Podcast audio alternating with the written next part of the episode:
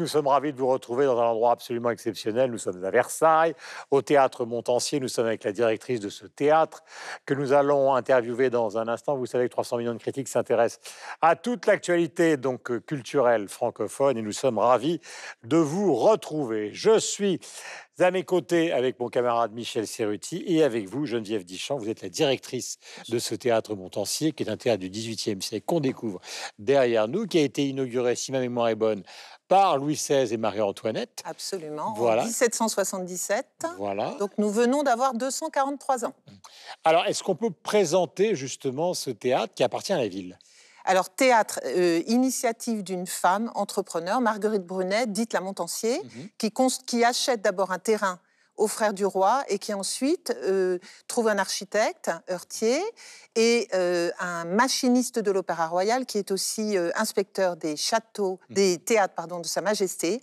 Et elle construit en neuf mois ce théâtre qui est une grande nouveauté pour l'époque puisque c'est un théâtre sur plusieurs niveaux mmh. qui permet d'entendre, puisqu'au XVIIIe, on entend plutôt qu'on voit au théâtre. Mmh. Et il est inauguré en présence de la cour et de Louis XVI et Marie-Antoinette qui venaient s'installer juste ici, au-dessus de vous. Alors, elle est née à Bayonne, j'ai un peu tout lu. Elle était comédienne, elle était à la fois organisatrice de bal. On est dans un système où, évidemment, la courtisanerie fait qu'il faut connaître tout du monde pour obtenir un certain nombre de choses.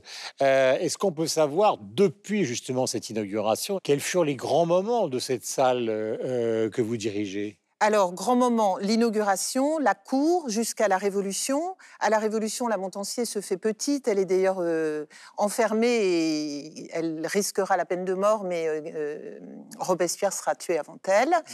Ensuite, elle dirige plusieurs théâtres à Paris, le Palais Royal, mais aussi plusieurs théâtres en Île-de-France et en France, au nord de la Loire. Et elle est considérée par beaucoup d'économistes comme la première femme entrepreneur de France. Mmh. Alors, elle est, elle construit des théâtres elle fait de la mise en scène, elle choisit des textes, mais par contre, elle ne joue pas parce qu'elle a gardé de son enfance dans le sud-ouest un accent qui n'est pas compatible avec la scène. Voilà, l'accent de Bayonne. Est-ce qu'il y a une histoire au-delà de celle euh, historique des, pièces où il y a une, identité pardon, particulière, euh, des pièces de théâtre qui ont pu être jouées ici Alors, la Montancier n'a pas toujours pu réaliser ses projets parce que, par exemple, elle est en, en bisbille avec euh, Beaumarchais, mhm. puisqu'elle s'oppose aux droits d'auteur. Et donc, Beaumarchais lui interdit, par exemple, de créer ici le mariage de Figaro. Il y aura aussi, euh, par exemple, un certain Chirac qui, euh, fin 19e, euh, montra une pièce dans laquelle il montre un avortement. Donc, c'est branle-bas à Versailles et il sera expulsé dès le lendemain et interdit d'exploiter. Il partira exploiter à Paris. Ensuite, il y a quelques grandes pièces qui ont été tournées ici, quelques grands films aussi. Par exemple, euh, Les liaisons dangereuses avec euh, John ah Malkovich, juste au-dessus, la dernière scène. Euh, la jeune fille en feu récemment, juste au-dessus, au deuxième balcon. parce que c'est un lieu, vous le voyez, qui est extrêmement beau à l'image aussi. Geneviève, question. dans cet endroit qui est quand même typique justement d'un style français, l'un des paradoxes, c'est que vous tenez beaucoup justement à ce que cet instrument magnifique soit aussi au service de la lutte contre la radicalisation alors oui, on a euh, des chantiers qui sont vraiment qui tiennent aux grands enjeux contemporains, lutte contre la radicalisation, ce que Versailles est dans le département des Yvelines, d'où vous savez euh, il y a eu beaucoup de départs hmm. pour la Syrie. Aujourd'hui, euh, on va dire que la radicalisation, elle se manifeste plutôt sur nos trottoirs. Hein, récemment, l'assassinat du professeur. Donc nous travaillons et nous, aux côtés de la préfecture, sur des dispositifs de lutte et de prévention contre la radicalisation qui passe par des spectacles et ensuite des ateliers d'écriture qu'on mène sur le territoire. On travaille aussi contre l'antisémitisme qui fonctionne pas mal aussi avec la radicalisation, avec un grand projet qu'on va mettre en œuvre à partir de janvier sur toute l'île de France. L'année dernière, on a touché 2200 élèves qu'on a euh, alertés sur qu'est-ce que c'est que l'antisémitisme, par exemple. Et engagez-vous contre. Merci mille fois de nous avoir accueillis dans cet endroit magnifique. Euh, on ne le répétera jamais assez. Nous allons retrouver nos camarades dans un instant, donc avec Michel Serruti. Voici le sommaire de 300 millions de critiques. Nous sommes sur TV5 Monde. Bruno de Stabenrath, journaliste et romancier, a choisi de consacrer son nouveau livre, L'ami impossible, à un personnage réel qui défraie la chronique depuis 2011, Xavier Dupont de Ligonnès. L'équipe l'a lu. Ben Mazué élargit le cercle de ses fans avec un quatrième album, Paradis, dont nous allons parler. La saison 4 de la série 10%, imaginée par Dominique Bestiard et Fanny Herrero, a cartonné décryptage d'un succès avec la bande. Vous le savez depuis le début de la pandémie, nous sommes privés de la présence de nos amis québécois. Pour pallier ce manque, nous avons décidé d'enregistrer chaque semaine avec eux une carte postale culturelle du Québec. Cette semaine, elle nous sera envoyée par Mathieu Dugal. 300 millions de critiques, c'est parti. Avec mon camarade Michel Serrouti, donc nous retrouvons Laura Tenucci pour France Télévisions. Ma chère Laura, bonjour. Bonjour. Sylvestre de Fontaine pour la RTBF et Yves Bigot qui est le patron donc de TV5 Monde. Je vous salue évidemment tous les trois.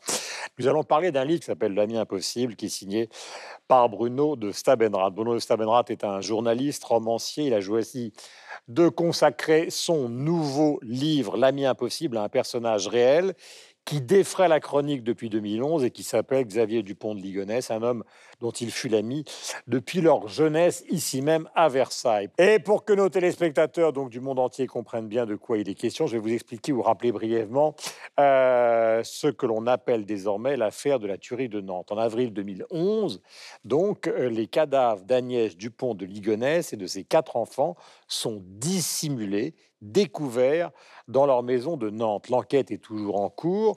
L'enquête va désigner comme principal suspect donc l'ami de Stabenrath, à savoir Xavier Dupont de Ligonnès, dont on perd euh, la trace dans le sud-est de la France, quelques jours avant la découverte des corps. Depuis, il reste introuvable. Alors, est-ce qu'il s'agit d'un suicide, d'une fuite? Euh, Est-il coupable? Jusqu'à présent, rien ne permet de le savoir. Yves, nous allons commencer par vous poser cette question toute simple. Pourquoi euh, Bruno de Stabenrath a-t-il choisi de s'intéresser justement à ce personnage? Ce livre, en fait, de Bruno de Stabenrath est à la fois son autobiographie et l'enquête sur ben, comment euh, Xavier de Ligonnès, comme on l'appelait euh, à l'époque ici euh, euh, à Versailles, est devenu le monstre supposé qu'il est. Ça se passe, vous l'avez dit Guillaume, ici à Versailles, dans les milieux Alors, il faut préciser qu'on n'a pas choisi, parce qu'on fait une émission à Versailles, de parler d'un livre sur Versailles pour parler d'un monstre à Versailles, parce qu'on serait quand même un Mais peu c'est une belle bizarre. coïncidence quand même. C'est une sorte de coïncidence, voilà, de théâtre. Ah oui, mais c'est ça la coïncidence, hein, Roland Barthes, etc.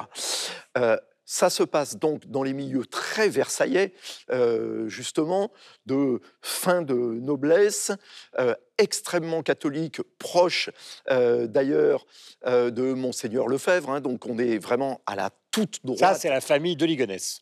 Voilà, c'est la toute droite hein, de l'Église euh, catholique, assez proche de l'Opus Dei, etc.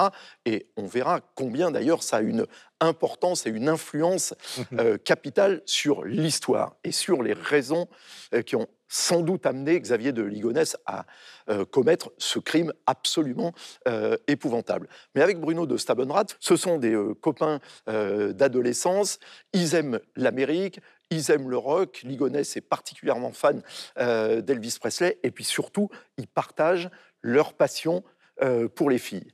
Ils sont dans le même euh, milieu et ils vont garder cette relation qui est vraiment de très très grande proximité, mais elle va les suivre toute leur vie.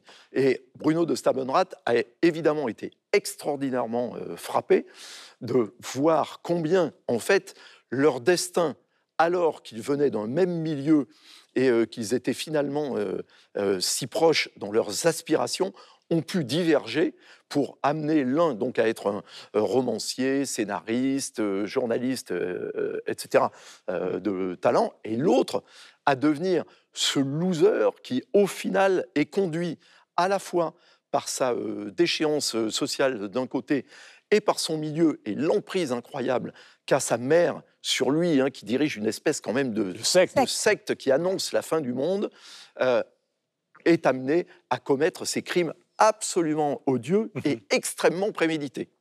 Voilà, c'est intéressant, comme toujours, dans la mythologie euh, que représente le fait divers, car le fait divers pourrait être sordide, mais si c'est une mythologie, c'est parce qu'il existe euh, la même différence qu'en peinture entre le chef-d'œuvre et la croûte, c'est-à-dire le dingue absolu ou le personnage qui, tout d'un coup vrille, bah, la différence entre le normal, c'est du domaine de l'inframin. C'est ce qui est passionnant dans le livre.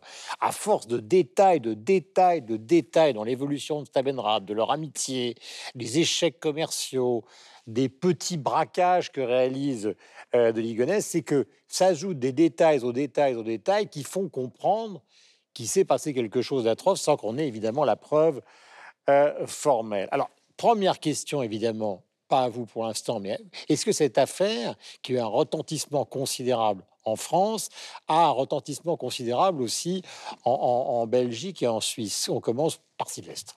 Oui, oui, totalement. Et ça a été euh, boosté euh, par le, documentaire qu'on a pu voir, euh, ou que certains ont pu voir sur, sur Netflix, qui a relancé aussi l'affaire et qui a poussé grand nombre d'internautes sur la piste de Xavier Dupont-Ligonnès, mais aussi par la sortie du double numéro de Society, qui a été autant épuisé en Belgique qu'en France. Donc oui, c'est un, une affaire qui a eu beaucoup de retentissement. Ce que je trouve dommage, alors en termes de temporalité, le livre devait sortir avant l'enquête de Society. Il a été euh, décalé. Il est sorti après. Stabenrad, qui a été euh, interrogé sur la chose, dit Mais moi, ça m'a servi de produit d'appel pour mon livre. Euh, moi, je trouve par contre qu'il y a parasitage de l'enquête de Society euh, par rapport au livre.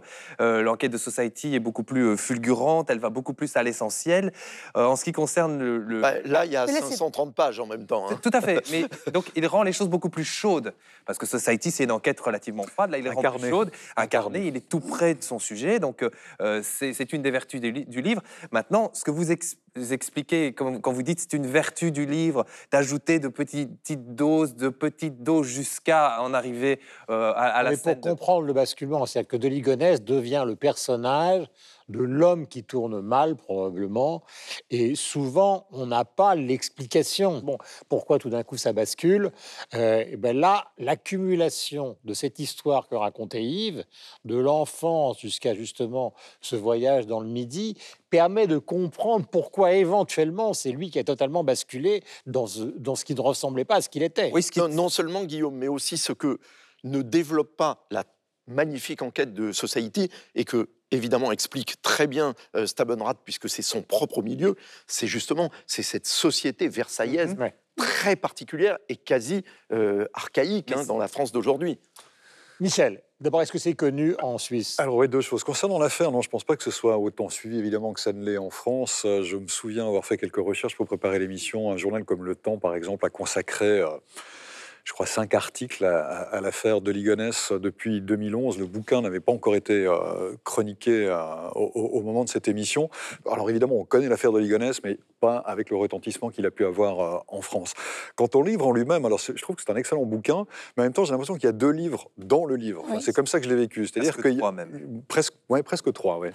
En tout cas, on va commencer par deux. C'est-à-dire qu'il y a la première partie du livre qui est vraiment, alors on parlait d'incarnation tout à l'heure, on a l'impression en tant que lecteur de faire partie de cette bande d'adolescents, Bruno de Stabenras, euh, Xavier de Ligonnès et tous les autres. Ils ont 17 ans, 18 ans, ils sont en train de passer leur bac. On est vraiment avec eux. Pourquoi aussi? Parce que l'auteur est complètement avec Xavier de Ligonnès à ce moment-là. Et je trouve que le bouquin, ou cette partie du livre, est tellement réussie d'un point de vue littéraire, c'est que finalement, on s'en fout que Xavier de Ligonnès soit Xavier de Ligonnès, presque. Ça se lit presque comme étant une sorte de chronique de la fin des années 70 à Versailles, entre le rock, des aspirations. Alors, mon âge étant proche de celui de l'auteur, peut-être aussi que ça, joue euh, dans, ce sens-là, parce que ça me rappelle aussi d'une époque que, que j'ai connue à peu près au ménage.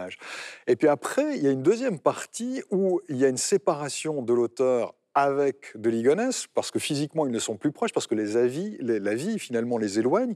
Puis à ce moment-là, on rentre dans quelque chose qui est plus de l'ordre euh, d'une sorte d'essai, d'une volonté de comprendre comment évolue ou comment justement a évolué Xavier de Ligonnès, mais sans que l'auteur soit proche de lui, puisqu'il ne peut pas l'être, puisque la vie les a séparés. Donc le texte devient légèrement différent. Je trouve qu'il est, il est justement moins incarné. On est plus dans quelque chose qui est de l'ordre de l'essai. la partie 3 Et puis la partie 3, alors après, ben, c'est la lettre, on va dire, à la fin, c'est la partie qui est purement fictionnelle, c'est-à-dire que l'éditeur lui a demandé quand même de consacrer un chapitre à imaginer comment la tuerie euh, avait pu se passer. Ouais. Là, on est vraiment dans quelque chose de fictionnel. Donc ça donne un peu trois parties, je trouve, au livre, mais qui alors, je tiens à le dire, qui de extrêmement vraiment. et de, de comment peut-on dire, quand il s'agit du meurtre d'enfants, euh, c'est absolument horrifiant. C'est terrible. Mais en même temps, ça, ça nous met vraiment Après, non, mais il y a fixé face à ce qui s'est dans la passé. manière dont il écrit le drame, où il n'y était pas, donc il, il romance, entre guillemets, il réécrit quelque chose. quelque Mais c'est proche de la réalité quand même, parce qu'il a, Ah, quand même oui. euh, il a beaucoup enquêté lui aussi, et donc euh, on sent qu'il a beaucoup d'éléments à sa disposition. Et comme le disait euh, très justement Michel, c'est surtout un très bon livre. C'est un très bon Ça livre, même s'il y en a deux en un. Et effectivement, le sujet est Xavier Dupont de Ligonnès, donc ça attire, on- parce qu'on a cette curiosité. Et C'est vrai que nous, on en a tellement entendu parler en France. Et euh, on rappelle quand même que l'année dernière, en février dernier, on nous a dit qu'on l'avait retrouvé et que les chaînes d'infos ne se consacraient qu'à ça. On a retrouvé Xavier Dupont de Ligonnès et tout le monde s'est arrêté en disant Tu sais qu'on a retrouvé, Oui. c'est- parti très très vite. Je précise, Laura, que justement, c'est la conviction euh, de que- c'est qu'il est toujours vivant. Et la conviction de Stabenrath, par exemple, par rapport à l'adversaire qui avait été écrit par Emmanuel Carrère à propos de Jean-Claude Roman, c'est qu'il dit, au fond, de Ligonnès n'a jamais été ce... C'est un calculateur, c'est un joueur d'échecs, mais il n'a jamais été ce personnage sombre Mhm. euh, qui était euh, Jean-Claude Roman, qui pouvait aller jusqu'au bout du bout et pour lequel on aurait pu envisager une disparition, etc., etc., etc. Lui, il dit, au fond, il est allé au bout de la déchéance sociale, au bout de la déchéance personnelle, dans une sorte de folie, euh, d'une sorte de christianisme dévoyé. Il pense qu'au fond, en éliminant sa famille, Il il, les délivre du part. mal, il les délivre du mal, et donc il l'imagine en Thaïlande, en train de mener une vie tranquille, Mais content on- d'avoir c'est- C'est sa la famille. L'homicide conviction par aussi du lecteur quand on lit le livre à la fin, on se dit il n'a pas pu. Effectivement, on élimine la thèse du suicide. À la limite, s'il est mort, il a eu un accident et on n'est pas au courant, on n'a jamais retrouvé son corps. Mais c'est vrai que en tant que lecteur aussi, on a la même euh, conviction. Mais là, dans la première partie, même si elle est dissociée de la deuxième, il y a quand même des petits indices. Quand vous dites qu'il est calculateur, dans son choix, dans le choix qu'il fait maritalement. Euh, il s'intéresse d'abord à une femme, puis après il va vers une autre femme et il revient à la première parce qu'entre-temps elle a hérité. Donc on voit que dès le départ, dès- même dans les premières années qu'ils ont partagé, il avait déjà ce côté ultra calculateur. C'est pas l'exact opposé de Jean-Claude Roman. Il y a quand même Ah oui, oui, il y a- il des des points de contact communs. entre eux, Oui, notamment tout à fait. Mais Roman est un personnage très sombre, alors que, comme le disait Yves tout à l'heure, cette enfance, cette adolescence qu'il raconte ne montre pas un personnage Et il est sombre du début jusqu'à la fin, Jean-Claude Roman. Voilà. Il- euh, alors que de Ligonnès, il est un peu plus nuancé, disons, que Jean-Claude Roman. Et puis on en apprend aussi beaucoup sur le lien. Alors on a beaucoup parlé de sa mère, mais même d'un père qui ne le reconnaît pas. Mmh. Qui est un il, il militaire qui est il souffre énormément de voir que son père le prend pour un loser. Et on, voilà, donc je trouve que ce roman est vraiment, enfin, mais pas, c'est dé- pas un roman d'ailleurs, on peut pas appeler ça un roman, mais un ce livre est passionnant. Voilà, nous l'avons dit, la meilleure chose que vous puissiez faire, c'est effectivement de le lire. Bruno de Stabenrath, L'ami impossible, c'est publié euh, chez Gallimard. Nous allons parler de musique maintenant et de Paradis, signé Ben Mazué. Euh, sortir un album en France en plein confinement aujourd'hui, vous savez que c'est un petit peu osé. Eh bien, Ben Mazué l'a fait. Son quatrième album s'appelle Le Paradis. Il confirme les attentes de ses fans qui ont déjà réservé pour sa tournée qui se tiendra, on le souhaite, à l'automne 2021. Alors, c'est vraiment un auteur-compositeur très particulier. C'est pour ça que nous sommes ravis de vous le faire découvrir sur l'antenne de TV5 Monde. Voici un extrait de l'album et nous en parlons juste après.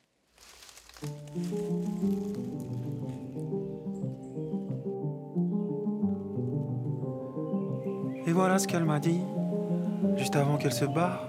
Si on n'y arrive pas au paradis, on n'y arrivera nulle part. Et moi seul dans mon lit, je pense au temps où on se marre. Si on n'y arrive pas au paradis, il est temps de se barrer. Des années désormais que tu cherches un autre destin, destin. Que ce que t'es, ce que tu dis, ce que tu fais, mais tu comprends plus bien, plus bien. Tu voudrais, mais tu sais plus ce que tu voudrais. T'as juste pourri la pluie qui tombait sur tes plaies, tes larmes qui lavent et qui rincent. Désormais ne font que piquer, désormais ne font que piquer. Et voilà ce qu'elle m'a dit, juste avant qu'elle se barre. Si on n'y arrive pas au paradis, on n'y arrivera part. Et moi seul dans mon lit, je pense au temps où on se marre. Si on n'y arrive pas au paradis, il est temps de se barrer. Attirer un été par nos ardeurs hors normes. Puis écraser du la vie tété par un égo de chanteur énorme. S'excuser d'être ce qu'on est quand on sent que ce qu'on est, ça abîme. Ok, mais ce qu'on est, faut l'aimer, l'accepter trouver des gens que ça sublime. Moi j'en étais arrivé à de sales pensées bleues et brunes qui disaient que jamais, jamais je rendrais heureuse quelqu'une. Jamais trop stressé, trop lourd, trop absent, trop pressé. sans trop presser, pas assez à l'écoute écrasant. Mais là, stop, ça y est, ça y est, d'être trop ou d'être pas assez. On a toi et moi le droit, tu sais, d'être aimé comme on est. Voilà, Ben Mazué, le clip. euh, alors, il est beau, il est niçois. Comment peut-on le présenter, ma chère Laura, vous qui le suivez éventuellement sur les réseaux sociaux? Oui, je le suis un peu sur les réseaux sociaux, mais je ne le connaissais pas forcément. Comme vous le dites, il n'est pas très connu. C'est son quatrième album. Alors, selon lui, c'est le, c'est le meilleur album. Lui, il, il a 40 ans et c'est l'album de sa séparation. Ça s'appelle Paradis parce qu'il l'a écrit lorsque- euh, lors de ce voyage sur l'île de la Réunion. Et son troisième album, c'était un- une déclaration d'amour à sa femme, ça s'appelait Femme idéale. Il décide de partir avec sa femme et ses deux enfants sur l'île de la Réunion pour faire une coupure. Visiblement, ça s'est pas passé comme prévu puisqu'il Ah bah il est si, la coupure a été réussie. voilà, mais peut-être pas là où il l'aurait souhaité. Et donc, ils se sont séparés. Mais là où l'album est intéressant, c'est qu'effectivement, il est assez euh, intime. Mais forcément, je pense que tous ici, on a connu des ruptures. Et il peut parler à tout le monde. Non, non, il parle à tout le monde d'une séparation. Alors, on n'est pas dans Kramer contre Kramer. hein. C'est une séparation qui se passe plutôt bien. Mais dans notre ressenti, dans ce qu'il nous raconte, voilà, ça sent le vécu. Il dit que lui, il a besoin de ressentir les choses et d'écrire des choses qu'il a vécues. On le comprend. Il dit aussi qu'il a écrit ses chansons en marchant. Donc euh, voilà, la musique est présente, mais il y a beaucoup de chansons aussi qui sont parlées. Et parmi Oui, lesquelles, C'est un type qui est quand même dans la discographie française des jeunes gens qui travaillent actuellement, qui est un peu un original. C'est-à-dire qu'il ne fait pas les choses exactement comme tout le monde.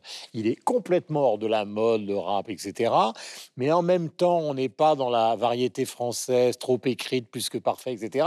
Non, mais il est, il est, c'est assez, c'est vrai que c'est assez original, même si il y a une chanson où il dit je ne suis pas très original. Il y a deux duos. Il y a Fais gaffe aux autres euh, avec Jérémy Frérot.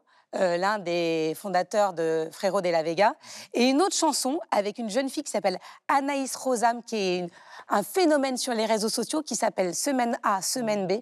Je me retourne vers Sylvestre. Quand on est séparés et qu'on connaît la garde alternée, c'est exactement ça. Donc c'est vrai que voilà, c'est deux, entre autres, mais l'album est, est assez bon, en tout cas très intéressant à écouter.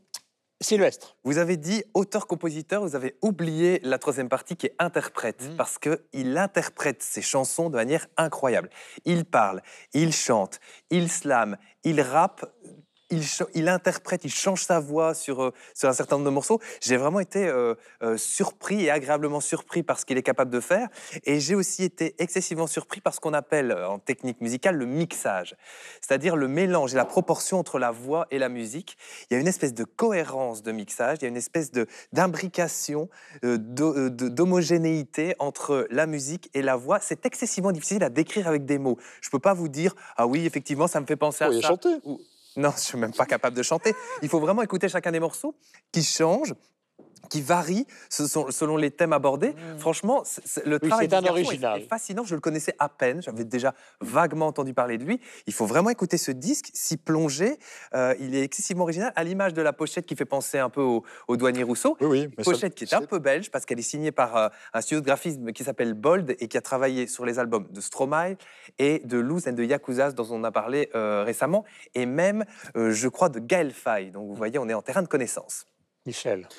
Alors effectivement, j'ai découvert Ben Mazué. Alors j'ai un avis sur ce que j'ai entendu qui est, qui, est, partagé de la manière suivante. C'est-à-dire que je trouve que musicalement, au niveau des arrangements notamment, il y a un boulot qui est fait, qui est phénoménal. Je trouve qu'il y a vraiment, c'est fait avec euh, grande classe et infiniment de talent et, et- et de travail, et c'est parfaitement réussi, et c'est original au niveau de ce qu'on entend. Au niveau de l'écriture aussi, je trouve que le, bonhomme est capable d'écrire avec une véritable plume, c'est-à-dire que ce pas des textes bateaux, il y, a, il y a- il y a un vrai savoir, une vraie capacité d'écriture, virgule. Mais j'ai absolument pas envie d'entendre ça maintenant. C'est-à-dire que c'est un album un peu vaguement dépressif, en tout Ah cas pour moi. Si, moi je l'ai trouvé comme ça. Marrant, moi j'ai pas eu ça. J'ai un peu l'impression. Il est positif, au contraire. Mais moi, j'ai un peu eu l'impression d'assister à une sorte de psychanalyse musicale où je suis le, enfin, je Bah suis alors, le à ce moment-là, tu n'écouteras jamais Ne me quitte pas.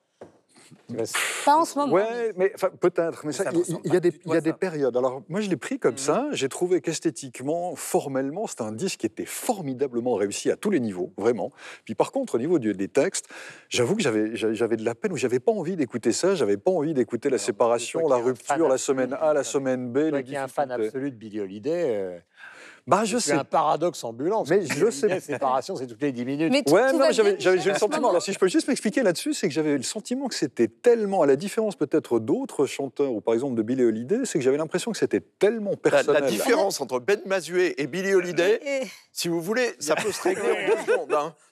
Ah, mais Je suis c'est content le, côté quand Je le fais rapide. J'ai le sentiment Ah, qu'effectivement, j'ai eu le sentiment dans la manière dont le ressenti que j'ai, alors voilà, qui est complètement subjectif et personnel, que ce que j'écoutais était très, très, très personnel et qui me manquait pour moi une dimension, on va dire, plus universelle dans la façon de chanter qu'on a précisément chez Billie Holiday, et puis que je l'avais moi avec Ben, Ben Mazué, où j'ai l'impression de devoir rentrer dans son univers, et j'avais pas envie d'entrer dans son univers, alors que Billie Holiday, au contraire, quand elle chante, je veux dire, elle nous ouvre Oui, mais univers. pas, on le peut pas, dire- on peut vous laisser dire que c'est un album dépressif, parce que c'est tout sauf un album dépressif. Ça reste quand même positif et il y a plein de messages d'espoir. Au contraire, la séparation se passe bien et il y a plein de messages tendres. Donc euh, voilà, on envie ça d'ailleurs pour plein de couples qui se séparent et dont ça se Ah passe bah, pas ça comme ça. suffit maintenant. Hein. Mais je vais vous offrir le disque de la compagnie créole au bal masqué. Je pense que ça va vous plaire. Mais non, mais c'est pas un disque qui est joyeux non plus, faut pas déconner. On n'avait jamais dit. Non, mais on n'a pas dit qu'il était joyeux, mais il n'est pas dépressif. Bah, je- Mon Yves, la variété française euh, a toujours produit, j'allais dire, des personnages un peu à la Ben Mazué, c'est-à-dire, je vais prendre des exemples, Yann Tiersen, etc. C'est-à-dire des gens qui sont, qui existent, qui ont une profonde originalité et qui sont ni dans la disparition, c'est-à-dire des gens qu'on ne comptabilise pas ou qui n'existent pas, ni dans le star system. C'est-à-dire naviguent dans une sorte d'entre-deux dont on a l'impression que c'est un peu une des caractéristiques aussi d'un certain type de démarche. Alors, je ne sais pas si ça dépend de la démarche, ou en fait, c'est le public hein, qui décide de là où vous vous trouvez euh, là-dedans. Ce, ce que je ne sais pas, c'est est-ce que Ben Mazué va rester dans cet entre-deux que vous euh, décrivez, ou est-ce que, à la manière d'un Julien Doré, il va émerger justement, et peut-être notamment avec euh, euh, cet album-là? En tous les cas, c'est un gars singulier. Euh, ça ressort de ce que vous avez tous dit. Déjà, le type emmène la femme idéale à la réunion, il se sépare et il trouve que c'est le paradis. Le mec est un original. Ensuite, il est original, vous l'avez dit, dans euh, sa manière d'écrire euh, ses euh, chansons et de les enregistrer, parce que ce- moi, ce que je trouve de singulier, c'est que on croit être la plupart du temps entre quelque chose qui serait un univers entre M, Mathieu Chédid, dans sa façon de chanter très haut, en voix de tête, etc., et euh, un peu de Julien Doré pour le côté euh, sucré. Puis d'un seul coup, au milieu de la chanson, vous avez Cali complètement bourré qui déboule. Et donc c'est assez surprenant, on va dire, ces euh, ruptures et, et cette dynamique. Et je pense que là où il est le plus intéressant, c'est dans son côté un peu comédien et le côté euh, parlé. Mm. Euh, ça rappelle évidemment euh, Benjamin Biolay, Ouais. et notamment Ouais. ce qui pour moi est le morceau le Encore un Ben. eh oui, le, le morceau le plus puissant de ce disque, euh, vous l'avez évoqué, euh, Laura, c'est Semaine A, Semaine B, mais qui est en fait reprendre l'idée, alors magistralement euh, développée dans Brand Rhapsody par le duo entre Benjamin Biolay et Jeanne Chiral, qui est un chef-d'œuvre euh, absolu. Mm. Mais c'est le même démarquage. C'est il dit, elle dit, ils racontent leur histoire et euh, elle se délite au fur et à mesure que la chanson arrive. Donc c'est le meilleur morceau du disque. L'idée en vient d'ailleurs. Mais Benjamin Biolay, c'est rigolo que vous disiez ça parce que j'ai eu le, le même sentiment, notamment au niveau des arrangements, au niveau musical. J'avais l'impression qu'il y avait un cousinage, effectivement, dans la musique entre, entre les deux. Et c'est la première fois que j'entends quelqu'un qui se rapprocherait autant, on va dire, de la qualité musicale de Biolay. Alors pour le coup, ça veut dire que c'est soigné. Oui, vraiment, vraiment. Voilà, l'album s'appelle Paradis et il est signé par Ben Mazué, évidemment.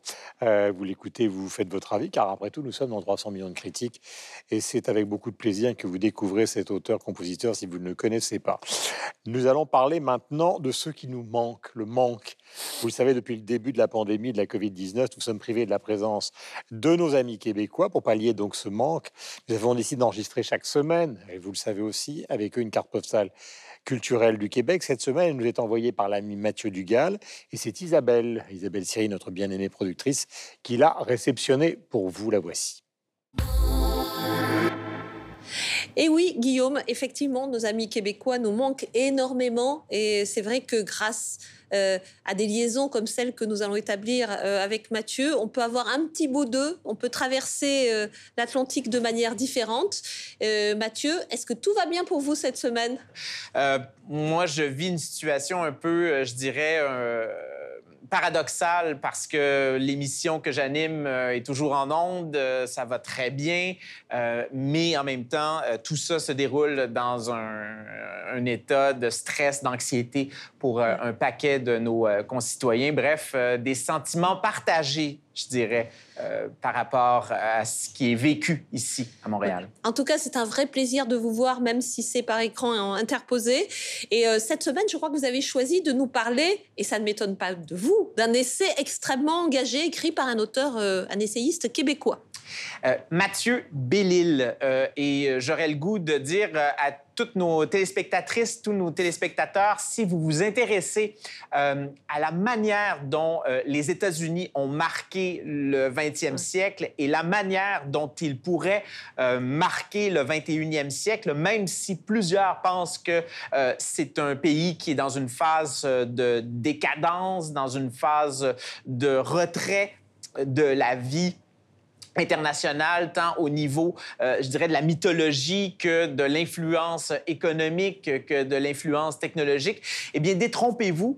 Euh, en tout cas, la thèse, c'est ce que nous propose la thèse de Mathieu Bellil. Mathieu Bellil, qui est un professeur de littérature, qui nous a déjà donné un essai fascinant sur la condition québécoise qui s'intitule Bienvenue au pays de la vie ordinaire. Et donc, il nous propose véritablement euh, d'enlever les lunettes avec lesquelles on regarde les États-Unis actuellement et de les analyser non pas du point de vue de la décadence d'un empire, mais bien de la métamorphose d'un empire. Alors ce qu'on voit ici de notre côté euh, de l'océan, euh, ce sont les années Trump dont les États-Unis sortent euh, seulement maintenant. Alors est-ce que c'est une analyse qui porte sur ces années-là ou antérieures? Mathieu Bellil, euh, en fait, commence son essai avec une anecdote euh, qu'il a glanée lors d'un stage universitaire à Chicago. Et donc, ça commence en 2008, euh, au moment, donc, année où est élu Barack Obama. Et on voit donc les anciennes affiches de la campagne électorale. En fait, il nous fait voir ces affiches de la campagne électorale, le fameux, le fameux Yes We Can avec en arrière-plan une tour au centre-ville de Toronto qui est en train de se construire à cette époque-là. Par qui? Par Donald Trump. Et donc, euh, Mathieu Bellil nous dit, oui, effectivement, euh, euh, la, présidence de Trump peut nous paraître trompeuse, c'est-à-dire qu'on peut la voir comme un signe d'affaissement de l'influence des États-Unis dans le monde, de, retrait, de, décadence aussi, parce que c'est vraiment une figure qui est considérée clownesque dans la manière dont elle représente une certaine Amérique.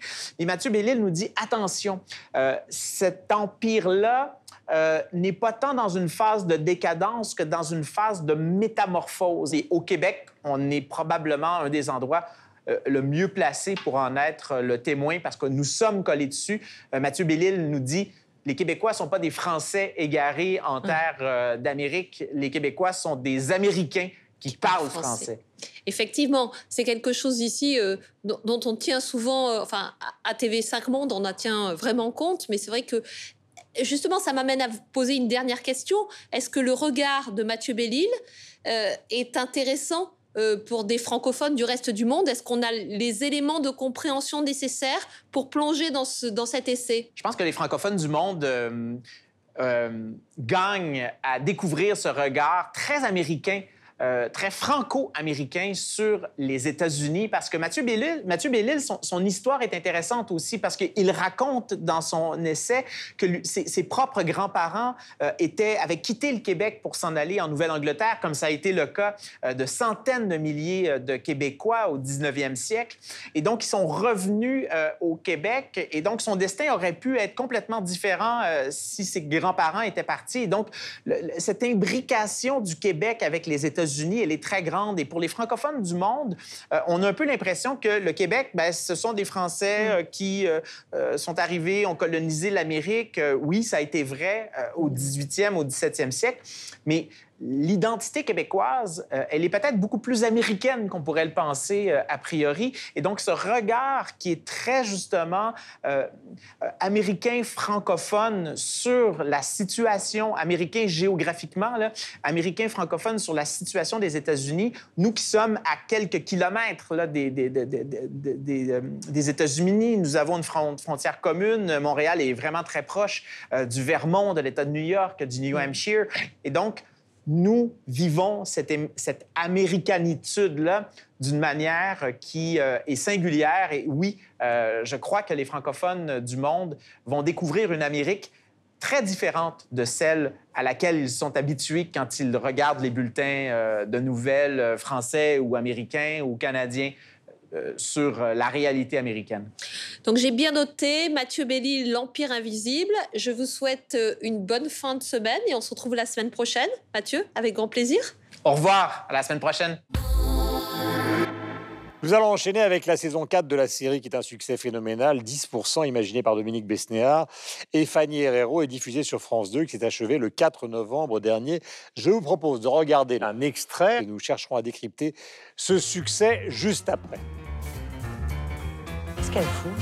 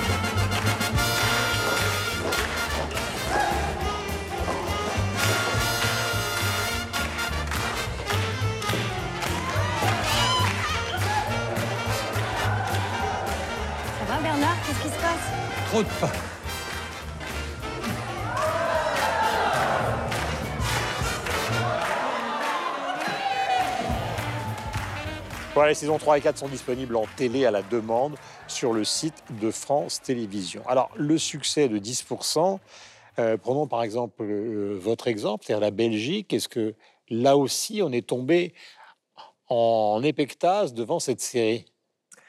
En épectase à la machine à café virtuelle. Tout le monde ne parle que de ça en ce moment. Enfin, ça vient de se terminer. Tout le monde parle du, retour de, 10%. Oui, effectivement, ça passe sur France 2. Donc, c'est une chaîne euh, qui euh, est très. Euh, Regardez très regardé euh, en Belgique. Si ça passait sur Canal, ce serait un peu différent. Mais là, France 2, tout le monde regarde France 2, tout le monde regarde les chaînes françaises. Donc oui, il y a cette, euh, cette, mhm. cette espèce d'accessibilité de, la série. Et tout le monde se demande évidemment, et c'est ce qui alimente les conversations, s'il y aura évidemment une saison 5. C'est la question que tout le monde s'est posée mhm. à la fin de l'épisode euh, final. Donc oui, effectivement, en Belgique, on en parle autant qu'en France, je crois. Bah, il faut rappeler que c'est donc une série qui est entièrement basée sur ce qui a été et ce qui est encore le métier de Besnéard, puisqu'il a été agent et maintenant il est producteur.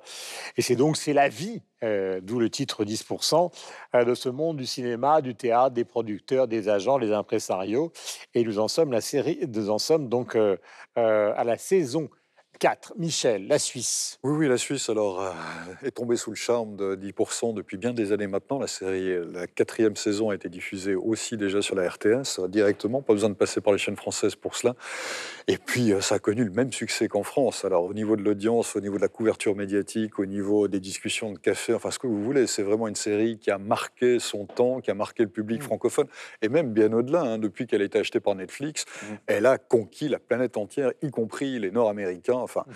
même les acteurs, actrices américains. Alors, Camille Cotin a été engagée récemment par la plus grosse agence d'acteurs. Elle se retrouve avec Clooney, Schwarzenegger Exactement.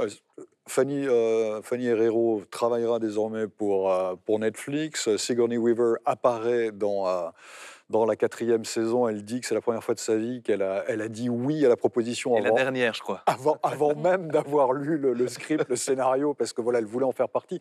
Donc non, non, c'est une série euh, qui est une vraie réussite. On pourra en discuter. Puis vous avez envie de la voir en ce moment. Elle vous fait du bien, je pense. non mais. Même Non, mais si c'est vrai, parce que c'est drôle. Mais oui, c'est pourtant, il y a des séparations. C'est ça. Non, mais c'est sombre, mais il y a toujours une touche d'humour et on s'attache tellement au personnage. Euh, voilà, je pense que c'est aussi la qualité euh, euh, française de savoir écrire ces séries-là. Je ne sais pas si on a l'équivalent euh, outre-Atlantique. En tout cas, c'est une série qui est réussie et qui nous fait du bien, même si C'est sombre, même si voilà, on, on rit de voir euh, tous ces acteurs euh, qui répondent présents et qui jouent aussi avec beaucoup d'autodérision. Euh, Jean Reno apparaît euh, dans l'épisode final. Voilà, il n'a pas peur de se moquer de lui-même et ça fait du bien aussi euh, de Ah, voir les le acteurs de- comme ça. C'est le registre de la série depuis le début. C'est ça. De montrer par avec une sorte d'effet de transparence ce, qu'elles- ce que sont au fond les, les manies, les exigences, la dinguerie des uns et des autres dans un registre qui est en général celui de la promotion habituelle. Et là, la série tire le rideau, comme aussi au théâtre, et on découvre que c'est un monde où l'argent joue un rôle fondamental, les jalousies, euh, c'est extraordinaire, la lâcheté des agents qui raccrochent parce qu'il n'y a on absolument aucun On rôle. sent clairement que c'est inspiré du réel, y compris Bah, de l'agent qui un jour veut se prendre pour le, le comédien et changer de, de il- place. Il, paraît que tout est vrai, sauf que ça n'est pas arrivé aux, aux acteurs que l'on voit et qui jouent leur propre rôle, mais que tous les, tout ce qui est raconté est vrai dans la série. Bah.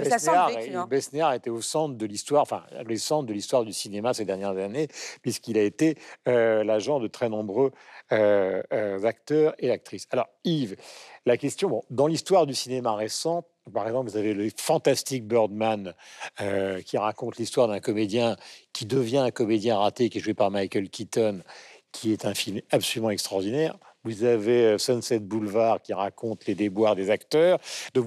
C'est toujours cet envers du décor des comédiens. On peut croire que c'est un registre un peu mondain euh, qui ne fonctionne pas. En fait, ça passionne. Ah, mais ça passionne, mais c'était extrêmement difficile et délicat à réussir. Et le succès de 10%, il vient de la justesse, euh, justement, euh, à la fois des personnages, euh, des intrigues, de la qualité, du très grande qualité du casting hein, Ouais. aussi, qui apporte de la crédibilité à cette série, puisqu'elle est basée, effectivement, vous l'avez rappelé, sur la réalité, puis surtout pour la connaissance euh, de tous les travers, aussi bien des agents que du business, que des comédiens eux-mêmes, euh, qu'a euh, Dominique Besnéard, qui est comédien d'ailleurs aussi lui-même, donc il connaît Mhm. tous les aspects euh, qui sont en jeu là.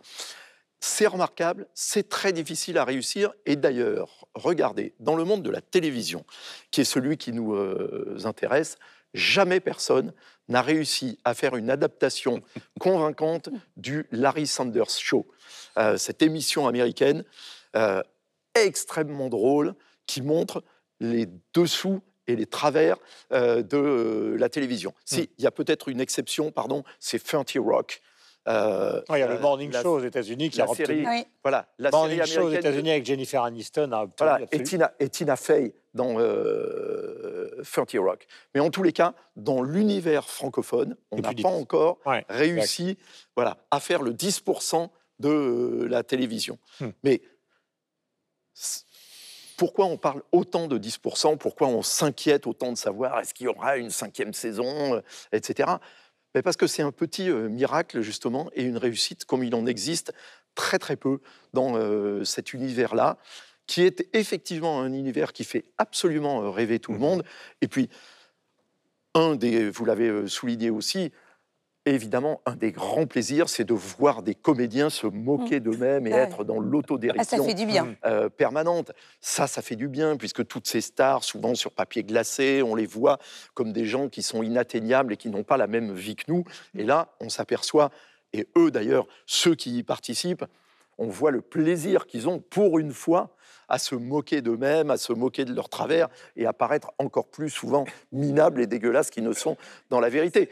Je veux dire, le degré de, de- d'humiliation que s'inflige Franck Dubosc, par exemple, Ah oui. dans cette euh, quatrième euh, saison, c'est quand même très très impressionnant. Mais, disiez, il y a des scènes. Il y a des scènes absolument incroyables. Sigourney Weaver sur la tombe de, de Jim Morrison. Enfin, c'est- complètement dingue. Il y a euh, euh, toute, toute la partie euh, euh, où Charlotte Gainsbourg promet à, à un ami d'enfance de faire un film de science-fiction, mais complètement nul, une espèce de Barbarella, sous, sous, sous Barbarella, où elle doit essayer des tenues, enfin, et, et elle n'ose pas le lui dire, enfin, et elle fait semblant qu'elle qu'elle est blessée pour pas faire le film. Mais c'est à mourir de rire. Mimi Mati qui fait un caméo une- une- euh, et, et elle vient récupérer la machine Les- à café les et l'écran plat écrans, juste parce que on n'a pas cité son nom et on n'a pas reconnu euh, Joséphine Ange Gardien et elle dit euh, la télé c'est moi qui l'ai payé avec les avec, enfin c'est absurde totalement absurde et à mourir de rire Ce qui, est, ce qui est génial vraiment dans 10%, c'est-à-dire que le, le public, on, on a toujours le- le- le- l'endroit du décor. Donc celui-là, on le connaît. Donc là, comme,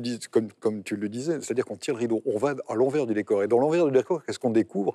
C'est que c'est la comédie humaine à peu près la même que celle que nous avons, nous, dans notre quotidien. Simplement avec beaucoup plus d'éclat, parce que c'est celle qui concerne des personnalités, des gens dont on a l'habitude de, voilà, de les voir dans d'autres circonstances. Mais en même temps, on est, on est rapproché, enfin le public est rapproché d'eux, on est rapproché d'eux parce qu'on se rend compte que c'est la, si comédie humaine, c'est la comédie humaine véritablement, simplement avec, euh, avec des diamants euh, de, de- de plusieurs carats et, et- et pas dans un quotidien qui est peut-être des fois moins agréable. Donc c'est et comme c'est fait avec talent, comme c'est drôle, c'est impertinent, c'est bienveillant finalement, même si des fois c'est un petit peu acide, c'est vraiment réussi et les dialogues sont, sont Mais a priori, il n'y au aura pas de suite quand même. En, en tout cas, même sur les réseaux sociaux, tout le monde réclame et et est triste de voir la série s'arrêter. Mais d'après ce qu'on peut lire, il y aura peut-être un unitaire de 90 minutes, a dit le producteur. Mais a priori, il, il Je- pensait que c'était important de mettre un point final. Mais on fait Et toujours ça Vous quand savez on... ce qu'on peut faire en revanche, euh, Laura? C'est faire un spin-off. C'est-à-dire prendre Oui. quelques-uns des comédiens, et notamment, je pense, les jeunes, hein, Stéphie Selma, euh, Nicolas Maury, et avec eux, Mhm. faire le spin-off de d'arriver, 10%. Ouais. Parce que ça aussi, c'est intelligent, c'est le fait de mêler les deux, c'est-à-dire les grandes stars dont on voit les travers, et aussi la vie euh, quotidienne de ces agents qui, un, doivent gérer leur- leurs stars, mais qui ont aussi leurs propres problèmes. Enfin, ils sont vraiment chacun dans leur, euh, dans leur domaine, euh, excessivement attachant. Nicolas Maury, il est absolument incroyable. Euh, Laure Calomni, elle est euh, grandiose. Euh, euh, elle, elle est, elle est partie quand même d'assistante, puis elle est devenue maîtresse, et puis elle finit. Alors, je dirais pas comment elle termine, mais euh, il y a une espèce de progression comme ça, euh, euh, absolument, euh, absolument dingue. Donc, c'est vraiment une série, six épisodes. Et en plus, ce qui est très bien, c'est que moi, je trouve que parfois les séries sont trop longues. Il y a trop Ouais. d'épisodes, c'est trop long. Là, c'est six épisodes, boum, on peut se les regarder en, en une journée, par exemple. Voilà, c'est bien écrit et en plus au départ, donc c'était assez générationnel sur ceux qui participaient au projet et finalement c'est tout le cinéma français qui s'est reconnu dans cette affaire-là comme ils sont pratiquement plus que comme ils se reconnaîtraient dans les Césars et donc du coup ça a donné une énorme crédibilité. Maintenant évidemment les agendas des uns et des autres rendent la situation difficile et peut-être aussi rendent les ambitions difficiles parce que vous en avez par exemple on évoquait Camille Cotin maintenant elle est partie dans un autre Mhm. monde euh, qui est celui du monde du cinéma américain. Donc reviendra-t-elle dans 10% Rien n'est moins sûr. Ça Il est plus temps. cher. Ce sera probablement plus cher, Euh, évidemment. Il est temps de nous, recommander les comptes à suivre sur les réseaux sociaux. On va commencer par vous, ma chère Laura. Alors, c'est le compte Instagram d'Anaïde Rosanne, dont je vous parlais, qui a fait ce duo avec Ben Mazuet, semaine A, semaine B. Et je ne la connaissais pas, donc je suis allée regarder qui était cette jeune femme, parce qu'elle a une très jolie voix dans, dans cette chanson. Et figurez-vous que c'est une euh, star des réseaux sociaux. Elle m'avait échappé, elle est suivie par 500 000 personnes, c'est une humoriste. Quand on entend sa voix sur l'album, on ne peut pas imaginer qu'elle campe autant de personnages différents. Et elle a été repérée grâce à ça, grâce aux réseaux sociaux. Et aujourd'hui, elle joue dans les séries. Allez voir son compte parce que je pense que c'est un compte que je dédie à Michel parce que il fait du bien, il met de bonne humeur. Je suis la drôle, victime de cette émission, mais j'endosse le costume Voilà. Anaïd Razam, écoutez, allez, allez, Anaïd Rosam, allez sur son compte Instagram. Michel. Ben, moi, je vous propose, pour rester dans la comédie, un, duo, celui de Vincent Vaillon, Vincent Cuchol. C'est 120 secondes. Ce sont deux acteurs comédiens voilà, qui réjouissent et la télévision et les réseaux sociaux avec leur relecture de l'actualité. C'est franchement très drôle. Vous trouvez ça très facilement sur YouTube. Sylvestre. La galerie bruxellois 10DYS qui a aujourd'hui un site internet, euh, un site internet euh, sur lequel on peut acheter des œuvres, euh, des œuvres qui sont euh, principalement réalisées sur du papier d'artistes euh, plasticiens belges émergents et, euh, et qui sont euh, disponibles à la vente à un prix euh, démocratique. C'est le principe même de ce site. Yves. Le site et blog féministe Je m'en bats le clito. Vous avez vu le silence? Nous sommes retournés brutalement au XVIIIe siècle. Allez voir. Non, mais ça doit être très intéressant. Je ne connais pas. J'irai voir. Imaginez, Mais peut-être que ça mérite une soupçon d'explication. C'est un site féministe qui s'appelle Je m'emballe clito. Voilà, nous terminons cette émission avec la désormais question traditionnelle un peu dingo de fin inventée par notre bien-aimée productrice Isabelle Siri. Alors, puisque nous avons parlé de, de séries aujourd'hui, je vais vous demander quel est votre personnage de série préféré. Peut-être euh, ça permettra aux gens de s'identifier. Mon cher Yves. Zorro Ah, ah, Zorro. Un Surtout en ce moment, c'est cavalier. d'actualité. La musique. Un cavalier surgit de la nuit. Enfin bref. Le moment venu Magnifique. Euh, alors moi, c'est une série euh, fameuse, chapeau blanc et bottes de cuir, Emma Peel et John Steed, alias Diana Rigg et Patrick McNee. D'ailleurs, je crois que j'ai même plus un fait pour Diana Rigg et Emma Peel, j'avoue. Sans hésitation, Colombo, euh, campé par Peter Falk. Peter Falk euh, était dans les deux catégories, c'est-à-dire qu'à la fois il était dans le personnage populaire et en même temps il jouait dans des films d'art et d'essai américains de l'époque, ce qui n'était pas toujours facile. Ma chère Laura. Elisabeth Montgomery, Samantha, ma sorcière bien-aimée. Oh. Le pouvoir de disparaître quand on veut. Ça serait pratique en ce moment. Voilà, merci mille fois de nous avoir suivis. Nous sommes dans ce magnifique théâtre Montancier à Versailles, théâtre du XVIIIe siècle qui a été, vous le savez, inauguré par Louis XVI et Marie-Antoinette et qui vit sa vie, qui est maintenant propriété de la ville de Versailles. Théâtre du XVIIIe siècle, nous étions ravis de vous retrouver à la semaine prochaine. Viens voir les comédiens, voir les musiciens, voir les magiciens qui arrivent. Viens voir les comédiens, voir les musiciens, voir les magiciens qui arrivent. Les comédiens ont installé leur tréteau, ils ont dressé leur estrade étendue des calicots. Les comédiens ont parcouru les faubourgs, ils ont donné la parade à grand renfort de tambour. Devant l'église, une